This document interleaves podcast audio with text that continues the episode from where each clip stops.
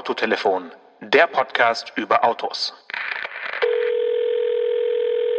Matthias Döpfner, guten Tag. Kann ich Ihnen eine Zeitung verkaufen oder einen klugen Gedanken? Der Präsident des Bundesverbandes der deutschen Zeitungsverleger? Stefan, was ist, denn, was ist da los? Ja, ich melde mich als Matthias Döpfner in seiner Rolle als Vorstandsvorsitzender der Axel Springer SE, um zu, offiziell zu verkünden, dass äh, der verdiente Mitarbeiter Stefan Anker nicht mehr bei der Welt arbeitet. Aber warte mal kurz. Die, die Meldung ist ja schon drei, vier Jahre alt, oder?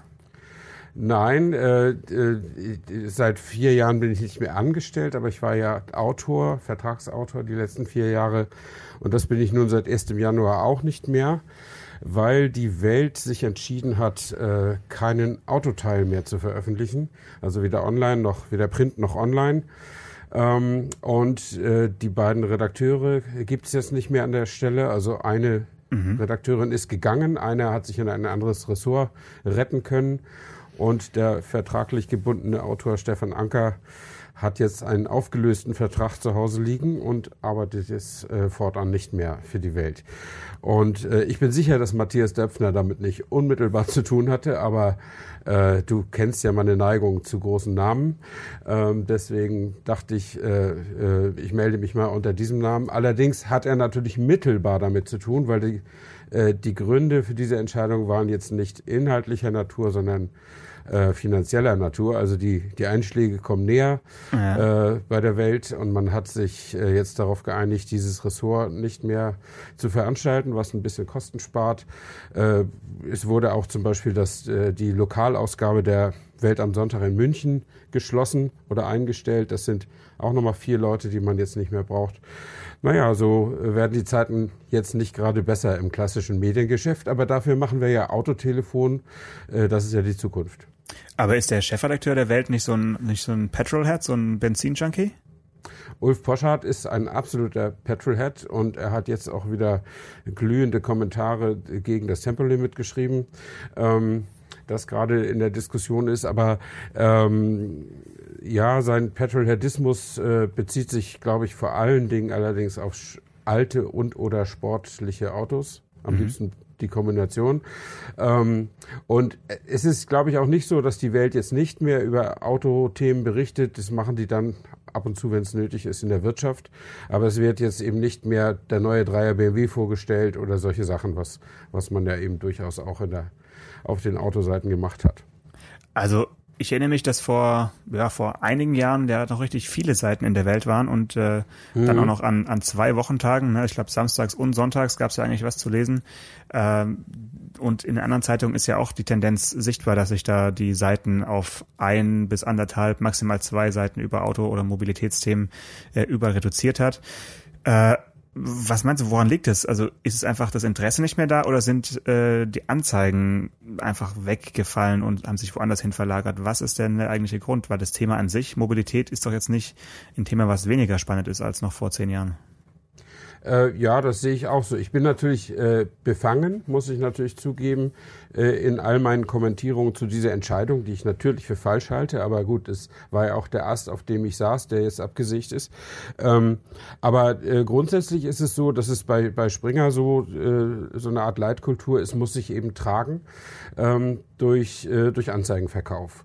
Ähm, und zum Beispiel so, so eine Struktur wie bei, der, bei den Kollegen der Frankfurter Allgemeinen Zeitung, die ihren äh, legendären Technik- und Motorteil, der dienstags immer erscheint, praktisch ohne Anzeigenbelegung veröffentlichen. Das gibt es eigentlich bei der Welt nicht. Und, mhm. ähm, und äh, ich, fing, ich bin da angefangen 2004 als Halbtagskraft oder drei Tage die Woche Kraft bei der Welt am Sonntag. Ähm, da gab es die Fusion von Welt, Welt Online, Welt am Sonntag noch nicht. Äh, und äh, damals war der Motorteil, der auch Boote-Themen umfasste, äh, sechs bis zu sechs Seiten stark ähm, und alles getragen von, von einem gesunden Anzeigengeschäft. Äh, und wenn man jetzt einwendet, aber die Welt, speziell die Welt am Sonntag, ver veröffentlicht doch Anzeigen von BMW, von Daimler, von Volkswagen und so weiter. Ja, das stimmt. Aber im Motorteil haben die Firmen, die Industrie hat da eigentlich nicht inseriert. Die inseriert in den größere, reichweitenstärkeren Teilen wie Sport, äh, Wirtschaft, Politik. Und im Motorteil hat immer der Handel inseriert. Und der Handel inseriert eben heutzutage im Internet. also mobile.de oder wo auch immer die sind. Ähm, und äh, das, das konnte man über die letzten 10 oder 14 Jahre wirklich gut sehen, dass das, ja, dass es immer weniger wurde. Und die Redaktion, der Verlag hat äh, mit einer Reduzierung des Angebots darauf reagiert. Äh, schon seit einigen Jahren gibt es ja jetzt schon oder gab es ja schon lange kein herausnehmbares Motorbuch mehr. Das waren die letzten Seiten im Sport. Mhm. Äh, äh, am Sonntag und am Samstag war es irgendwo hinten an die Wirtschaft angedockt mit nur einer Seite. Ähm, und ja, so ist es halt immer weniger geworden. Und jetzt hat man das bisschen Geld, was man für die wenigen Leute, die dafür noch gearbeitet haben, äh, noch ausgegeben hat, äh, jetzt eben auch eingespart. Das ist eine Verlagsentscheidung. Äh, ich will jetzt gar nicht sagen, die muss ich respektieren. Ich, ich habe da gar nicht zu respektieren. Ich meine, wenn der, wenn der, der Verlag kann ja selber entscheiden, wofür er sein Geld ausgeben will oder nicht. Und in meinem Fall, der ich eben keinen Kündigungsschutz genieße, weil ich nicht angestellt war, ähm, ist das äh, dann auch ganz schnell gegangen. Ähm, ein Anruf, äh, ein Kündigungsschreiben, äh, die Überweisung des restlichen Honorars und jetzt bin ich vo vogelfrei, hätte ich fast gesagt. Nee, das ist falsch. Jetzt bin ich ein richtiger freier Journalist. Ja, okay. Das heißt, ähm, vom Arbeitspensum, was du so im letzten Jahr für die Welt gemacht hast, war das mehr als ein Halbtagsjob oder wie kann ich mir das vorstellen von, von dem, was du jetzt da so ja, gearbeitet ja, hast? Also ich habe versucht selber darauf zu achten, dass es nicht mehr als ein Halbtagsjob war und ich glaube, es war so in etwa ein Halbtagsjob. Ich habe das einfach festgemacht an den an den an der Zahl der größeren Geschichten, die ich geschrieben habe. Meine letzte Position da war ja Chefreporter Motor und äh, ich habe also versucht, etwa die Hälfte dessen zu machen, was ich vorher gemacht habe und äh, die andere Hälfte meiner Zeit fürs Fotografieren zu nutzen. Das war ja der Grund, warum ich äh, gekündigt hatte Ende 2014, weil ich mich als Fotograf nochmal äh, am Markt beweisen wollte, was auch einigermaßen geklappt hat, aber der mhm. Batzen Geld, der jetzt von der Welt nicht mehr kommt, ist natürlich äh, stark und muss jetzt erstmal erstmal wieder aufgeholt werden. Und den jetzt rein zu fotografieren, äh, ist wahrscheinlich nicht so richtig möglich. Ne? Also das kannst du jetzt nicht sagen, ich, ich mache jetzt einfach die doppelte Zeit Fotos. Äh, so einfach ist es nicht für den Herrn Anker. Nee, so, so einfach ist es natürlich nicht. Die Kunden kommen ja nicht in, auf, auf Fingerschnippen angeschossen. Aber natürlich habe ich jetzt auch mehr Zeit, um mich um Fotografie zu kümmern. Ähm, will das aber nicht ausschließlich machen. Also mein, mein Büro heißt Stefan Anker Text und Foto und äh, das soll auch so bleiben. Ähm, und äh, ich das ist ja jetzt erst, also im November 2018 ist die Entscheidung gefallen. Zum 1. Mhm. Januar ist sie wirksam geworden. Jetzt haben wir den 23. Januar. Also ich bin jetzt noch mitten in der, in der Umstrukturierungsphase oder in der Phase, mich neu auszurichten, neue Kundschaft zu akquirieren äh, und, äh, und so weiter. Und äh, ja, bin relativ offen für alles, ohne jetzt äh, schon eine feste Entscheidung getroffen zu haben, wie mhm. es weitergeht. Also ich fand es halt erstaunlich, ich meine, du hast es mir ja schon recht früh erzählt, ich habe natürlich dicht gehalten, aber habe dann irgendwo, glaube ich, bei einem Kollegen oder bei zweien äh, in einem Post gelesen, ah ja, die Welt hat ihren Autoteil eingestellt. Aber ansonsten so in den großen äh, Medienportalen und, und äh, Newslettern ist das Thema irgendwie gar nicht aufgepoppt. Das hat mich ein bisschen gewundert, dass es so heimlich still und leise eingestellt wird und es eigentlich auch niemanden zu interessieren scheint. Also entweder hat es noch keiner gemerkt oder äh, es gab da irgendwelche Abmachungen, nicht darüber zu sprechen. Ich weiß es nicht. Nee, ich glaube, es liegt daran, dass Springer das nicht äh, im, im, Rahmen einer Pressemitteilung veröffentlicht hat. Ähm, dass sonst bei größeren äh, Revirements oder Umstrukturierungen gibt es da eigentlich eine relativ offene Kommunikation. Ähm, aber das wurde, soweit ich das zumindest überblicke, ich habe in den ersten Tagen nach der Entscheidung wirklich aktiv nach der offiziellen Pressemitteilung gesucht und sie nicht gefunden, also weder auf den internen Springer-Seiten im Intranet oder, oder auch auf den öffentlichen Mediendiensten, wo sowas normalerweise verbreitet wird und bin dann zu dem Schluss gekommen, dass sie das gar nicht veröffentlicht haben. Also das, das Thema Lokalredaktion München ist veröffentlicht worden, aber äh, das Thema Wir machen kein Auto mehr ist nicht veröffentlicht worden. Keine Ahnung, ob das irgendwelche Börsen rechtlichen Gründe hat, äh, warum man das eine veröffentlichen muss vielleicht und das andere nicht zu veröffentlichen braucht.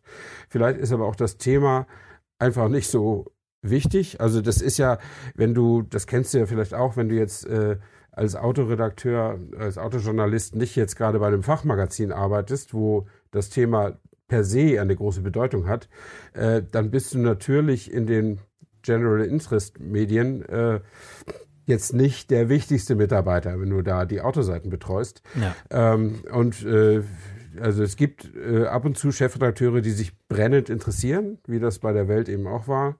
Ähm, und es gibt aber in aller Regel, also durch meine etwa 30 Jahre Berufserfahrung ist der rote Faden ist freundliches Desinteresse. Das ist das Beste, worauf du hoffen kannst. Äh, ich habe auch schon offene Ablehnung erlebt. Also das, das, das ist alles dabei und äh, am Ende im Zweifel bist du halt der der bezahlte Industriebüttel äh, sozusagen, nicht nur für die Leser, sondern manchmal auch für die Kollegen. Und halt ständig ähm, äh, ständig in Urlaubsgebieten und so weiter. Ne? Ja, also ja, ja. Eigentlich, eigentlich arbeitet man arbeitet man überhaupt nicht. Nee, eigentlich müsste man noch Geld mitbringen dafür. Ja. Das, das stimmt schon, ja. ja. Ja, ja so ist es äh, mal, aber ich bin äh, äh, ein, ein äh, fast schon berufsmäßiger Optimist. Also meine Becher sind in der Regel halb voll statt halb leer. Mhm. Äh, und so denke ich, dass sich das im Laufe dieses Jahres wird sich da einiges auch noch wieder tun. Äh, das werde ich dann hier auch berichten. Und ich will jetzt vielleicht noch sagen, um einer gewissen Transparenzpflicht Genüge zu tun hier in Social Media, äh, was wir vor 14 Tagen und zum Teil auch letzte Woche noch besprochen haben, die Geschichten von der CES in Las Vegas, die habe ich zum Beispiel im Auftrag äh, oder da war ich äh, und im Auftrag unterwegs für ZF, den, den Zulieferkonzern, und mhm. habe für die fotografiert und auch einen Text gemacht. Ähm, das hätte ich natürlich als äh, bei der Welt vertraglich gebundener Autor niemals machen können, aus Compliance-Gründen. Und das hätte ich mir auch selbst verboten. Ähm, jetzt aber als komplett freier Journalist habe ich diese Chance mal äh, ergriffen, äh, mal für die Industrie was zu machen. Ob das jetzt mein Leben in Zukunft bestimmt, weiß ich nicht. Ich habe es einfach mal gemacht, weil die Gelegenheit da war ähm, und will es jetzt hier nur einmal gesagt haben. Das habe ich einfach vor 14 Tagen vergessen, weil ich daran noch gar nicht so gewöhnt war, dass diese Transparenzgeschichten in Social Media ja eigentlich ganz, ganz wichtig waren. Äh, also für die Hörer nochmal, um es klar zu machen, äh, ich habe hier im Autotelefon einiges berichtet über Las Vegas, über die CES, auch über das, was ZF da macht. Gleichzeitig habe ich auch für die gearbeitet. Ist mir jetzt nicht aufgefallen, dass du da irgendwie extrem wohlwollend äh, mir Sachen erzählt hast. Nee, ähm, aber ist gut, mir dass auch du nicht sagst, aufgefallen, aber gut, man muss es, glaube ich, einmal erwähnen. Ja, auf jeden Fall. Ja. Ja, krass. Also dann, also mich schockiert eigentlich beides irgendwie. Äh, einerseits dein persönliches Schicksal, ähm, andererseits aber auch einfach diese die, diese, diese Abwendung ähm, eines großen Verlages von, von einer Thematik, die die Menschheit irgendwie noch die nächsten Jahre sehr beschäftigen wird. Mhm. Ähm, ADAC Motorwelt ist ja auch so eine, eine Sache, die irgendwie in der Schwebe ist und wie das da weitergeht, äh, gibt es ja verschiedene Szenarien, die da jetzt äh, kommuniziert wurden. Und ähm, auch online äh, ist man nicht sicher. Also die Kollegen von Motor Talk, äh, ein ja. großes, äh, großes Forum mit einer riesigen Redaktion in Berlin, die von mobile.de gekauft wurden, also zum eBay-Konzern gehört haben. Mhm. Einige Jahre lang wurden mehr oder weniger auch äh, von heute auf morgen vor die Tür gesetzt. Das war schon vor Weihnachten. Also da ist gerade schon sehr viel äh, Unangenehmes irgendwie was passiert. Und ähm, ja, dann bleibt vielleicht bald wirklich Autotelefon als einziger Sender noch online. Ja, das kann gut sein. Ich meine, es ist ja, also das, was die Kollegen von Motor Talk erlebt haben, äh, ist natürlich ein bisschen anders als, als jetzt bei der Welt, weil eBay ist eben kein Verlag. Also der Springer-Konzern äh, beschäftigt sich zwar auch mit vielen Dingen, die nicht Journalismus sind, ähm, hat aber doch mit Bild und Welt und den zugehörigen Beiboten doch zwei sehr, sehr bedeutende äh, und gut eingesessene Mediengruppen noch, die, zumindest solange Matthias Döpfner da Vorstandsvorsitzender ist, mit Sicherheit auch an Bord bleiben, äh, weil ihm das eben persönlich wichtig ist. Er ist ja selber Journalist und war auch lange Zeit oder einige Zeit Chefredakteur der Welt. Das liegt ihm, glaube ich, schon am Herzen, dass in dem Haus auch Journalismus getrieben wird, während das den eBay-Verantwortlichen überhaupt nicht am Herzen liegt. Äh, die haben sicherlich wohlwollend zur Kenntnis genommen, dass Motor Talks, wenn ich das richtig weiß, das drittgrößte deutsche Online-Angebot für Autothemen war, was ja kein schlechter Erfolg ist für eine Redaktion von sieben oder acht Leuten. Also so riesig, wie du sagst, waren die gar nicht. Nur das, der Output war gut. Ähm, ja gut, aber im, im, Vergleich zur Welt, wenn du sagst, da ja. waren jetzt noch zwei Feste ja, und, und, ein äh, fester Richtig. Freier, mhm. da saßen äh, ja schon einige Redakteure. Das, das, das war dann mehr, ich glaube acht Leute waren die.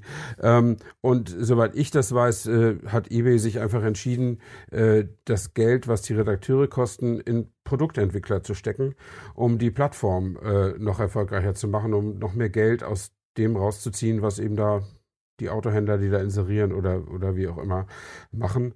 Äh, und das Forum soll ja auch bleiben. Also die die Leute, die da miteinander über Autos reden, online, aber die werden dann eben nicht mehr angeregt durch, durch Geschichten, wo, wodurch sich das Motortalk-Publikum ja durchaus hat anregen lassen. Die waren ja, da gab es ja fröhlichen Streit zum Teil über, über viele Themen.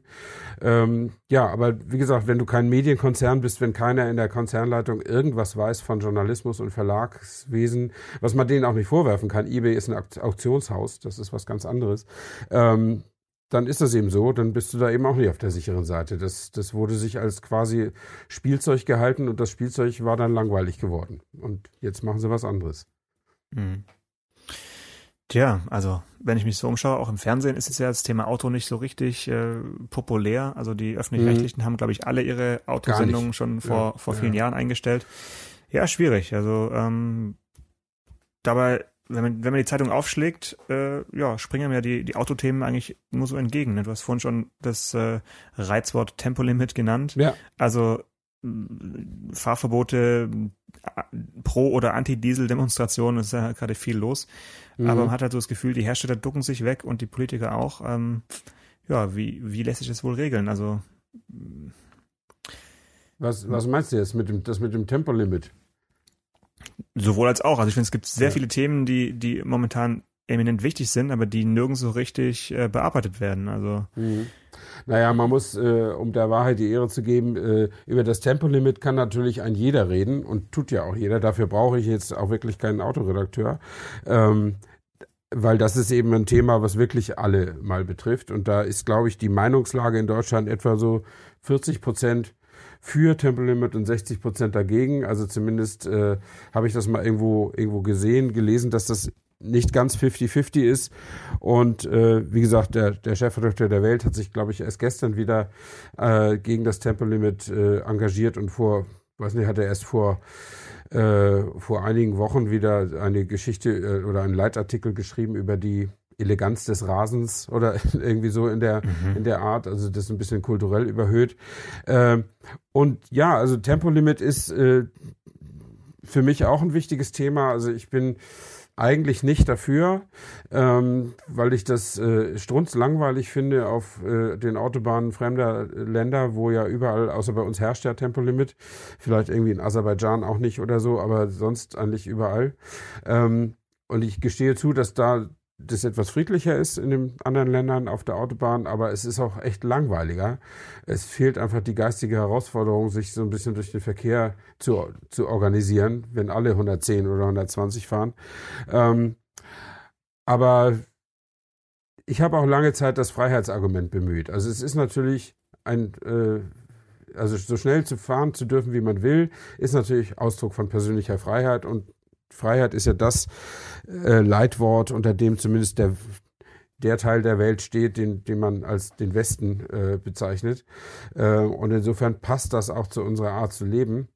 Äh, andererseits muss man natürlich zugestehen, dass alle anderen Länder des Westens Tempolimits haben und man kann die deswegen nicht als unfreie Gesellschaften bezeichnen. Ähm, das hat mir mal ein Kollege aus dem Feuilleton entgegengehalten in einer entsprechenden Debatte. Ähm, und da konnte ich nichts drauf erwidern, jedenfalls nichts Substanzielles und es fällt mir auch bis heute schwer. Also man kann jetzt nicht sagen, die Amerikaner, die Franzosen, die Briten, die Italiener, alles unfreie Büttel eines Zwangsregimes. Äh, das wäre vielleicht ein bisschen übertrieben, oder was denkst du? Ja, also ich finde also diese Verbotskultur ist immer irgendwie ähm, schwierig jetzt schnell zu beurteilen mit richtig oder falsch. Also äh, ich meine, bei uns gibt es mehr oder weniger ein Waffenverbot, in den USA nicht. Äh, die Leute, die mhm. in den USA gegen ein Waffenverbot sind, sagen, das ist die Freiheit, äh, sich selbst zu bewaffnen. Und genau. ähm, leider denke ich halt, dass viele Leute, die hier gegen ein Tempolimit argumentieren, so ähnlich argumentieren wie Leute, äh, die dafür argumentieren, in den USA sich zu bewaffnen. Das ist so ein bisschen mhm. äh, sehr schnell eskaliert das Ganze. Und ähm, ja, also ich weiß nicht, ob das die Antwort auf äh, auf ein Problem ist, also in dem Fall jetzt vielleicht ein CO2-Problem. Ähm, ich persönlich fahre gerne in der Schweiz und in Frankreich und in, Italien auf Autobahnen und habe auch das Gefühl, dass 130 äh, jetzt nicht äh, extrem langsam und langweilig ist. Es kommt immer mhm. auch ein mhm. bisschen auf die, äh, auf die Verkehrsdichte an und ähm, ehrlich gesagt, in Baden-Württemberg ähm, gibt wenig Autobahnen, wo ich lange Zeit schneller als 160 fahren kann. Also Ja. ich finde so 160 ist auf einer leeren Autobahn ein angenehmes Reise, Reisetempo. Ob es jetzt 130 sein muss oder wie schnell auch immer, darüber kann man irgendwie reden. Aber wenn man sich, wenn man es jetzt nur als Verbrauchsargument nimmt, dann muss man die Dis- Diskussion irgendwie anders führen und kann jetzt nicht sagen, nur weil die Politik irgendwie versagt hat und oder die Autoindustrie äh, falsche Motoren entwickelt hat in den letzten äh, 20, 30 Jahren, jetzt zu sagen, äh, ab morgen darfst du, kleiner lieber Autofahrer, nur noch äh, 120 oder 130 fahren, das kann halt, also so funktioniert es halt nicht. Also das macht mich dann eher wütend, wenn ich sowas lese. Ja. Mhm. Also du meinst, die, die Autoindustrie ist schuld, weil die die falschen Motoren entwickelt hat. Also wir würden sonst alle schon freiwillig äh, langsamer fahren. Weil sie es halt durften. Also ich sag mal so, wenn wir Mhm. uns anschauen, welche äh, Autofirmen in Deutschland sitzen, was es da für ein Angebot an Motoren gibt, an Leistungsstärken, das ist ja an äh, eine Anwendung ausgerichtet, die eben äh, Fahren oberhalb von 100, 130 äh, erstens erlaubt und zweitens auch sehr souverän und komfortabel äh, ermöglicht. Ja. Ähm, wenn ich mir die französischen und japanischen und koreanischen Autos anschaue, dann äh, haben die meistens kleinere Motoren, nicht so starke Motoren und wenn sie Stärke haben, dann sind die ja extra eben für vielleicht den deutschen Markt äh, dann noch hinzu ent entwickelt worden. Also so dieses dieses äh, Dogma, dass man irgendwie meint, dass jeder Golf über 200 fahren muss, das äh, haben wir uns halt selber eingebrockt in den letzten Jahren. Also weil halt jeder äh, mit jedem neuen Autokauf eben dann nochmal ein paar PS mehr gekauft hat, ob er es jetzt wollte oder nicht. Und jetzt ähm, kommt einem vielleicht 130 etwas langsam vor. Ich meine, Mhm. das ist schon so ein bisschen so ein, ja, wie, wie so ein Dominoeffekt gewesen, finde ich. Ja, allerdings muss man auch sagen, dass die, äh, ich meine, die, die Französisch, die Franzosen bauen ja auch Autos, die Italiener bauen Autos und die bauen durchaus, also jetzt ein Renault Megane oder äh, diese Dinger, die, die fahren ja genauso wie ein Golf. Also ich meine, 200 steht da immer irgendwie im, im Fahrzeugschein, wenn du irgendwie einen 150 PS Diesel einbaust und das machen die Franzosen ja genauso. Ähm, also da, den Punkt sehe ich nicht ganz so. Ich meine, ja, wir haben Porsche, wir haben Audi, BMW, Mercedes. Das ist dann alles Premium, Oberklasse. Nicht nur größer, sondern auch stärker und schneller. Äh, Und tatsächlich, die, die liegen zum Teil bei 250, so wie, wie ein wie ein Renault bei 130 oder so. Ja, äh, das gibt es. Aber ich meine, die, ich glaube, alles andere ist so ein bisschen ganz normale Psychologie. Ne? Also die Autos werden, egal in welcher Klasse, werden die Autos mit jeder Modellgeneration in aller Regel etwas geräumiger und auch ein bisschen stärker in der Motorisierung. Natürlich bei gleichzeitigem Absenken zumindest der Normverbrauchswerte. Ähm, und äh, es ist wahrscheinlich heutzutage oder es ist vielleicht auch ist es im Menschen so drin. Also wer wäre gern der Erste, der sagt, mein neues Auto hat jetzt 20 PS weniger als die Konkurrenz und fährt 10 km/h weniger schnell. Ähm, ich glaube, sämtliche Marketinganalysen und Studien, äh, die es dazu gibt, würden dann erstmal sagen, du verkaufst dann erstmal weniger Autos. Also hierzulande auf jeden Fall, klar. Weil wir eben in, in diesem Land äh, auch groß geworden sind, wo man halt kein, Tem te kein Tempolimit kennt. Also es ist halt so eine, eine ganz unterschiedliche Wahrnehmung, denke ich. Ich meine, wie oft an in zu welchen Uhrzeiten auf welchen Teilstücken in Deutschland kannst du denn noch wirklich schnell fahren? Es ist auch wirklich nicht mehr so richtig einfach geworden zu sagen, komm, jetzt gehe ich mal irgendwie meinen mein Porsche ausfahren oder kennst du noch geheime Autobahnen, wo das funktioniert? Also ich kenne ein paar Stücke, wo man gut schnell fahren kann, aber was du da gerade sagst, ist eigentlich ja das eines der zentralen Argumente gegen ein Tempolimit, weil es eben kaum noch möglich ist, überhaupt schnell zu fahren. Warum will man denn die paar Strecken zu den paar Uhrzeiten äh, überhaupt auch noch limitieren? Was soll das? Das wird da kaum Benzinersparnis. Ich meine, natürlich bringt es Spritersparnis. Ich habe neulich eine Studie gelesen, nachdem äh, das Tempolimit, äh, wenn es auf 120 wäre, insgesamt zwei Prozent äh, nur an Sprit einsparen würde. Damit äh, war gemeint den Gesamtverbrauch, wo auch der Berufsverkehr mit drin ist und so weiter und so fort.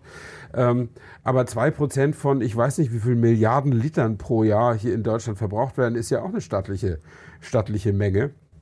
Äh, und insofern, äh, das will ich gar nicht kleinreden. Ich meine, ich, ich fahre ja immer 160, wie du und unsere Hörer wissen, äh, wenn es mir möglich ist. Und ich, ich verbrauche dann mit meinem Auto ungefähr so sieben, siebeneinhalb Liter, je nachdem. Das kann man ja nicht so genau analysieren, weil manchmal ist eine Baustelle, da musst du halt langsamer fahren und manchmal ist wieder keine, manchmal ist es nachts, manchmal ist es tags. Ähm, aber ich habe das natürlich auch schon mal ausprobiert, wenn ich den ganzen Tag 130 fahre nach Tempomat, dann brauche ich fast einen Liter weniger Sprit, äh, mhm. weil einfach der, der die Aerodynamik äh, in den höheren äh, äh, äh in den höheren Geschwindigkeitsbereichen sich sehr viel stärker auswirkt, ja. also der Luftwiderstand und vor allen Dingen, wenn ich 160 immer erreichen will, habe ich natürlich viel häufigere Zwischenbeschleunigungsphasen, die auch länger sind, weil ich natürlich häufiger von meinem Wunschtempo runter muss, als wenn ich mit 130 durch die Gegend gondel, wo ich viel seltener mal die Stopptaste am Tempomaten drücken muss und hinterher wieder die Reset-Taste.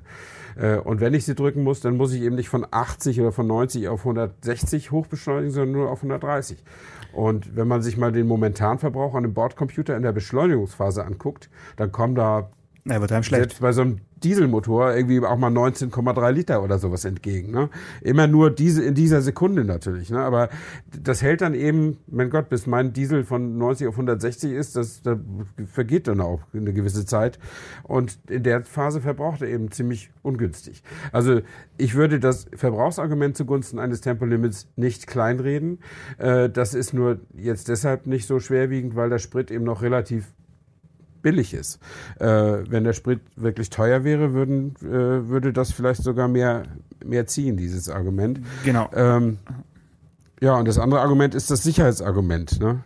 Äh, das ist äh, immer schwer zu widerlegen, äh, vor allen Dingen, wenn man mit Betroffenen äh, mal spricht. Ähm, ich kann mich erinnern, dass vor einigen Jahren in der FAZ ein, ein Feuilleton-Redakteur ein, eine Geschichte geschrieben hat über den tödlichen Unfall seiner Schwester auf, auf einer Autobahn die irgendwie normal fuhr, 120, und irgendwie ist jemand mit 220 von hinten gekommen. Und dann hat es halt einen Unfall gegeben. Und seine These war, bei aller persönlichen Trauer, äh, den hätte es nicht gegeben, wenn es ein Tempolimit gegeben hätte. Und äh, jetzt versuchen wir mit solchen Menschen zu diskutieren. Das ist schlechterdings unmöglich. Der ist in der absolut moralisch überlegenen Position. Ja. Aber in der jetzigen Debatte geht es ja eigentlich mehr um den, um den Verbrauch als um, um die Sicherheit. Ja. Und ja, ich finde, ja. wenn wir uns jetzt mal darauf einigen, dass es das Ziel sei, sein soll, dass man weniger verbraucht, dann denke ich, gibt es halt auch noch ganz andere Stellhebel als jetzt ein äh, Tempolimit. Also dann äh, finde ich, kann man erstmal die, die anderen Punkte diskutieren, die, die zu einem weniger Verbrauch führen. Und ich denke ja. mal, das, das ist so, wie du gesagt hast, du achtest auf deinen Verbrauch, du, du weißt, wie viel du bei 160 mit deinem Auto verbrauchst.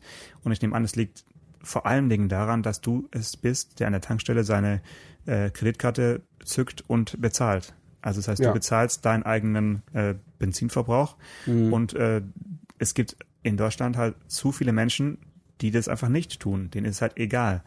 Also die haben halt dann ihren ihren Geschäftswagen und ähm, zahlen halt dann an der Tankstelle mit der mit der Firmenkreditkarte und mhm. ist egal, ob die jetzt sieben, acht, neun, zehn oder elf Liter verbrauchen. Und deswegen fahren die halt auch schnell. Ich denke, man kann halt über diesen, über diesen Preis, über diese, ja, da wo, da wo, da wo es ein bisschen weh tut, kann man halt viel, äh, viel erreichen und wahrscheinlich genauso viel erreichen, wie jetzt, wenn man irgendwelche Schilder aufstellt und das dann doch die Freiheit etwas weniger einschränkt, wenn man sagt, äh, jeder, der hier schneller fahren will als eben äh, im verbrauchsoptimalen Bereich, der zahlt halt dann eben mehr und dann mhm. zahlt er halt mehr, indem er mehr tankt. Ganz einfach. Ja. Also die, die, die beste Lenkungswirkung für alles hat immer die Erhöhung des Spritpreises. Äh, nur den Bundeskanzler möchte ich sehen, der diese Gesetze neu unterschreibt. Äh, ich meine, die Franzosen haben ihre gelben Westen angezogen, weil die irgendwie fünf Cent mehr bezahlen sollen oder zehn Cent oder ich weiß nicht, jedenfalls nicht sehr viel. Ähm, und weil die äh, Regierung das Ökosteuer nennt und weil sie der das eben nicht glauben. So wie unsere Ökosteuer, die ja immer noch gilt, soweit ich weiß, auf dem Benzinpreis liegt, ja. äh, die sollte ja mal die Rente mitfinanzieren und so, was überhaupt nichts mit Autofahren zu tun hat. Ähm, und naja, also. Aber was, was glaubst du denn, was, was würde denn mehr äh, Leute dazu bewegen äh, oder, oder die Leute weniger aufregen, etwas äh, gemächlicher unterwegs zu sein, wenn sie nicht schneller fahren dürften oder wenn sie einfach selbst den, äh, den Tankbeleg bezahlen müssen. Ja, äh, also du meinst, wenn man, äh, wenn man den Spritpreis erhöhen würde, so dass die Freiwilligen nö, gar nicht erhöhen. langsamer fahren? Nö, nö, gar nicht. Also erhöhen muss man gar nicht. Das wäre dann nur noch ein extremes Mittel, sondern einfach mal dafür sorgen, dass jeder, der eben ein Auto äh, bewegt, auch selbst dafür zahlt. Also dass es eben nicht dem Menschen egal ist, was das Auto verbraucht. Mm, naja, aber ich meine, das tut ja, also die, die nicht bezahlen, sind ja in der Minderheit, würde ich sagen. Also es sind, sind aber es gibt auch eine äh, klare Korrelation. Ist es, ist es nicht eine klare Korrelation zwischen den Leuten, die irgendwie gegen ein Tempolimit sind und dann aber den Sprit gar nicht zahlen müssen, meinst du nicht? Äh, ja, also die sind wahrscheinlich eher gegen ein Tempolimit als die anderen. Ich glaube eben nur nicht, dass sie, dass sie in der, in der Mehrheit sind. Also deine Frage unterstellt ja, dass die, die Leute in der Mehrheit ihren Sprit nicht selbst bezahlen müssen. Und ich glaube, das äh, kann man so nicht, nicht stehen lassen. Es, es gibt zwar viele Dienstwagenfahrer, aber es gibt auch viele Dienstwagenfahrer, die, die, die nicht jeden Tropfen Benzin vom Arbeitgeber erstattet bekommen. Und äh, selbst wenn also ich kann das nicht schätzen, aber es kann ja nicht jeder zweite einen Dienstwagen fahren in Deutschland. Hm. Also kann ich mir nicht vorstellen. Ich meine, ich gucke immer, wenn ich so mal Autotests lese in den, in den Zeitschriften Autobild oder Automotorsport, äh, die haben das ja inzwischen so ein bisschen differenziert. Die haben so eine Verbrauchsrunde definiert, wo sie das Auto so im Mischbetrieb fahren, Stadt, Autobahn, äh, meistens mit Richtgeschwindigkeit, ein bisschen Landstraße. Aber sie haben eben auch ihren maximalen Verbrauch drin. Und äh, das kommt natürlich, also früher, als das noch nicht so differenziert war, habe ich immer gesagt, äh, wenn du wissen willst, was ein Auto verbraucht, dann nimmst du den Verbrauch von Automotorsport und rechnest anderthalb Liter runter, äh, weil die Jungs müssen ja ihren Sprit auch nicht selbst bezahlen. Die fahren natürlich alle schnell. Ähm, also ich kenne auch einige äh, Kollegen von uns, äh, habe unlängst mit einem gesprochen, der hat mir erzählt, er fährt jedes Auto so schnell, wie es kann. Ob ja. es ein Hyundai i10 ist oder ein Mercedes E63 AMG, dann peitscht er eben mit 280 über die Autobahn, wenn es der ja. Verkehr hergibt. Ähm, das hat mich schon ein bisschen gewundert, weil ich, also, wenn ich so ein Testauto mal hab, äh, dann fahre ich natürlich auch mal mehr als meine 160. Aber ich, ich lege das nicht so zwanghaft darauf an. Ich gucke mir das mal an, wie, wie sich das Auto verhält, wie, wie viel Spaß das macht, da hochzuziehen, ob es sich, wann es sich anfängt zu quälen. Also ich meine, die richtig schnellen Autos, ne? Ähm, also was da im Fahrzeugschein steht, ob der 202 oder 210 oder sowas steht, ist ja eigentlich völlig egal. Äh, relevant wird es eigentlich erst, wenn jetzt so ein Auto mit 210 oder so angegeben ist, kann es bei 180 noch nennenswert beschleunigen. Dann ist es ein schnelles Auto. Und wenn es sich dann irgendwie so minutenlang quält, bis es irgendwie im, im super lang übersetzten siebten Gang da irgendwie 210 mhm. an die 210 Marke ranröchelt, dann macht das ja auch keinen Spaß. Also äh, das beeindruckt mich bei bei wirklich schnellen Autos so ein keine Ahnung so ein Porsche GT3 RS oder irgendwie solche Geschichten, dass sie einfach da, wo die anderen abregeln, bei 250, da legen die noch zu. Ähm, und äh, das finde ich total faszinierend. Und äh, ich habe überhaupt nichts gegen Schnellfahren und gegen schnelle Autos. Ähm, ich bin nur eben nicht so, ich würde jetzt nicht so eindimensionell sagen, äh, Tempolimit nur über meine Leiche. Ich fände es gut, wenn es so bliebe, wie es ist. Äh, aber wenn, wenn es anders käme, würde ich auch zurückblicken auf 40 gute Jahre. so, so, so, ungefähr, ja, nicht ganz, aber äh, wo ich immer so schnell fahren konnte, wie ich, wie ich wollte. Und das wird natürlich auch da mit kannst was erzählen, Alter, deinen Urenkeln. ja, und es wird natürlich, man wird ja vielleicht auch ein bisschen ruhiger. Also ich kann mich erinnern, meine erste, meine erste Autoredakteursstelle äh, 1989 bei bei Bild, äh, da hat mich mein mein mein Ressortleiter dann auch mal angezählt, weil ich äh, erstens die meisten Strafzettel bekommen habe und mhm. zweitens mit Abstand die höchste Spritrechnung, weil damals hat die Zeitung die hat unseren Sprit bezahlt ähm, und da war dann auch Genuss ohne Reue. Ne? Da sind wir dann, äh, wir sind damals auch, also es waren wirklich goldene Zeiten, wenn es irgendwelche Termine gab, zu denen man nicht fliegen musste. Also man konnte von Hamburg, kann man ja auch heute fast überall hinfliegen. Ähm, aber wenn es irgendwie in Frankfurt war oder so oder in Köln, da sind wir mit dem Auto dahin. Da waren wir mal einen Tag nicht im Büro. Das ging und einfach nur im Auto zu fahren. Und da bin ich für meinen Teil jedenfalls so schnell gefahren, wie es nur irgend ging. Aber meine Güte, da war ich 27 oder so. Das ist, das ist einfach äh, ein anderes Leben gewesen. Hm. Aber Tempolimit 160 wäre für dich okay, oder? ja, aber Tempolimit 160 ist natürlich auch ein Witz. also das, damit, damit erreichst du ja überhaupt keine also damit kappst du die Spitzen, aber damit erreichst du natürlich überhaupt keine Verbesserung des Durchschnitts oder Ver Veränderung des Durchschnitts. Also ich sehe das ja, wie gesagt, wenn ich auf 160 äh, mein Tempomat stelle, ich bin fast nur auf der linken Spur unterwegs, ohne irgendwem im Weg zu stehen. Also ich würde sagen, drei Viertel aller anderen Autos kann ich überholen. Die anderen sehe ich im Rückspiegel kommen, fahre rechts rüber und dann gleich wieder links raus. Ja, aber das äh, würde also, dann wegfallen. Das wäre also 160 wäre quasi einfach so die entspannte freie ja, Autobahn dahin Cruise. Äh, das stimmt. Aber es es geht ja bei einem allgemeinen Tempolimit nicht darum, dass es mir persönlich gefällt oder irgendwem persönlich, dir persönlich oder. Ich finde äh, schon, es muss mir persönlich gefallen. Und ich finde, bei, bei 160 wüsste ich, dass das Delta von den Leuten, die schneller fahren als ich, relativ klein ist. Und äh, das, stimmt, das heißt, ja. von hinten eigentlich keine Gefahr droht. Weil wenn ich 155 fahre, weil ich gerne irgendeine Schnapszahl einstelle im Tempomat, dann mhm. kann der nur wenig schneller als ich an mich rangefahren kommen. Also das wäre doch schon mal sehr entspannt. Ja, ja. Naja, gut, aber. Ich möchte, dass du das nochmal noch mal ausrufst jetzt hier, das Tempolimit 160. nee, also ich finde Tempolimit Stefan 160. Anker fordert 160 auf deutschen Autobahnen. Also Tempolimit, ganz ernst, ein Tempolimit 160 ist ja ein Witz. Ich wäre äh, dabei. Limit, das limitiert ja fast gar nichts. Und da, da gibt es ja gut. genug Autos, das gibt's genug Autos, die dieses Tempo gar nicht erreichen. Und es gibt Moment. vor allen Dingen genug, Moment, es gibt vor allen Dingen genug Autofahrer, die das Tempo niemals erreichen, weil ihnen schon ja. ab 125 schwindlig wird. Insofern ist Tempo 160 verändert, ja, es kappt die Spitzen, aber sonst verändert es gar nichts. Also ich bin dafür. Ja, gut. Okay. Ja. Also ich bin nicht für ein Tempolimit, aber wenn, muss man es auch vernünftig machen und dann läge es mit Sicherheit 160. unter 160. Mhm. ja, na gut, da werden wir uns nicht einig, aber ist ja auch nicht so schlimm. Äh, aber vielleicht können wir jetzt das Zeitlimit äh, beachten. Die 35-Minuten-Grenze haben ist wir schon rum, oder was? überschritten. Ja, wenn, wenn man sich amüsiert, geht das wie im Fluge, weißt du ja. Ei, ei, ei. Mhm. Und äh, alles weitere besprechen wir in der nächsten Woche. Ja, sehr gerne. Ähm, ich habe noch einiges auf dem Zettel. Ja, siehst du, dann behalt dir das, schreib's, äh, äh, kopier's nochmal, damit du es nicht verlierst. Und dann reden wir, dann reden wir darüber in der nächsten Woche. Äh, und dann würde ich sagen, legen wir uns wieder hin. Alles klar, schlaf schön, gute Nacht. Ciao, Bis ciao. dann, ciao. Autotelefon, der Podcast über Autos. Mit Stefan Anker und Paul Janosch Ersing.